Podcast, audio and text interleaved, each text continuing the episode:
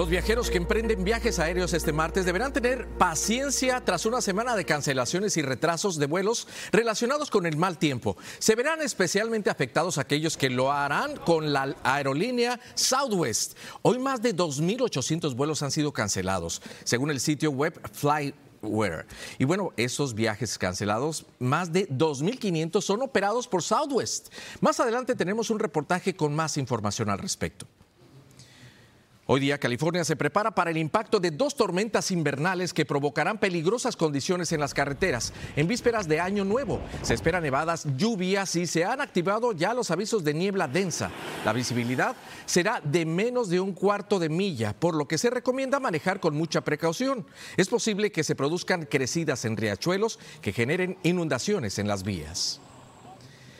En Texas, la policía y equipos de gestión de residuos de El Paso desalojaron el lunes campamentos improvisados de migrantes que habían sido levantados en torno a un refugio del centro de la ciudad. La limpieza se produce luego de extenderse por 30 días la declaración de catástrofe migratoria y en momentos en que la ciudad se prepara para la llegada de un número aún mayor de inmigrantes.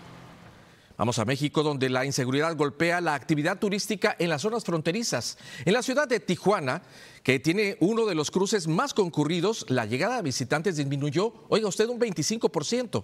Isa Osorio nos explica. Una experiencia Jesús Hernández vive en Brownsville, Texas, y desde hace 25 años visita a su familia en México con motivo de las fiestas decembrinas.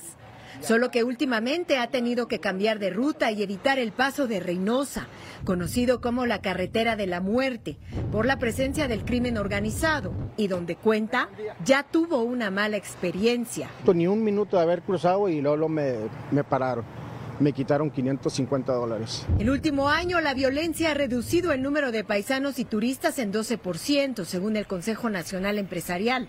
Viene uno con miedo, porque en primer lugar aquí como tal la delincuencia. Solo en Tijuana, una de las fronteras más concurridas, hubo una reducción del 25% en los últimos tres años. Hay mucha inseguridad ahorita aquí en México ya. Necesitamos más ayuda. De acuerdo con autoridades de ciudades fronterizas, el bajo número de turistas va desde Baja California hasta Tamaulipas.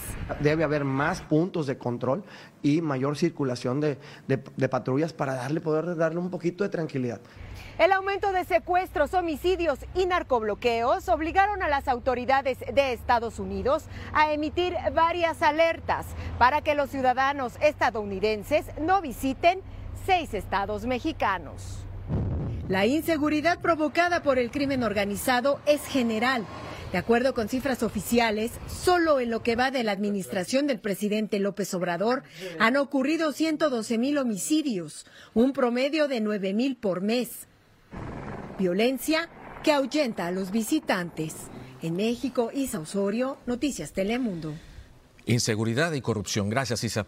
Vamos a pasar a El Salvador, pues las autoridades dieron cuenta de un trágico balance de Nochebuena, con 11 personas muertas en accidentes de tránsito. Otras 22 personas resultaron heridas en unos 50 incidentes registrados en las carreteras de todo el país. La principal causa fue el exceso de bebidas alcohólicas. Los puntos de control se extenderán hasta inicios de 2023.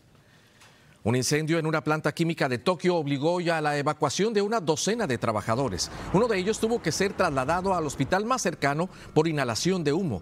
Al parecer, el fuego se desató mientras trataban de fabricar jabón en uno de los tanques. Decenas de bomberos llegaron al lugar para sofocar las llamas que ardían en un área urbana.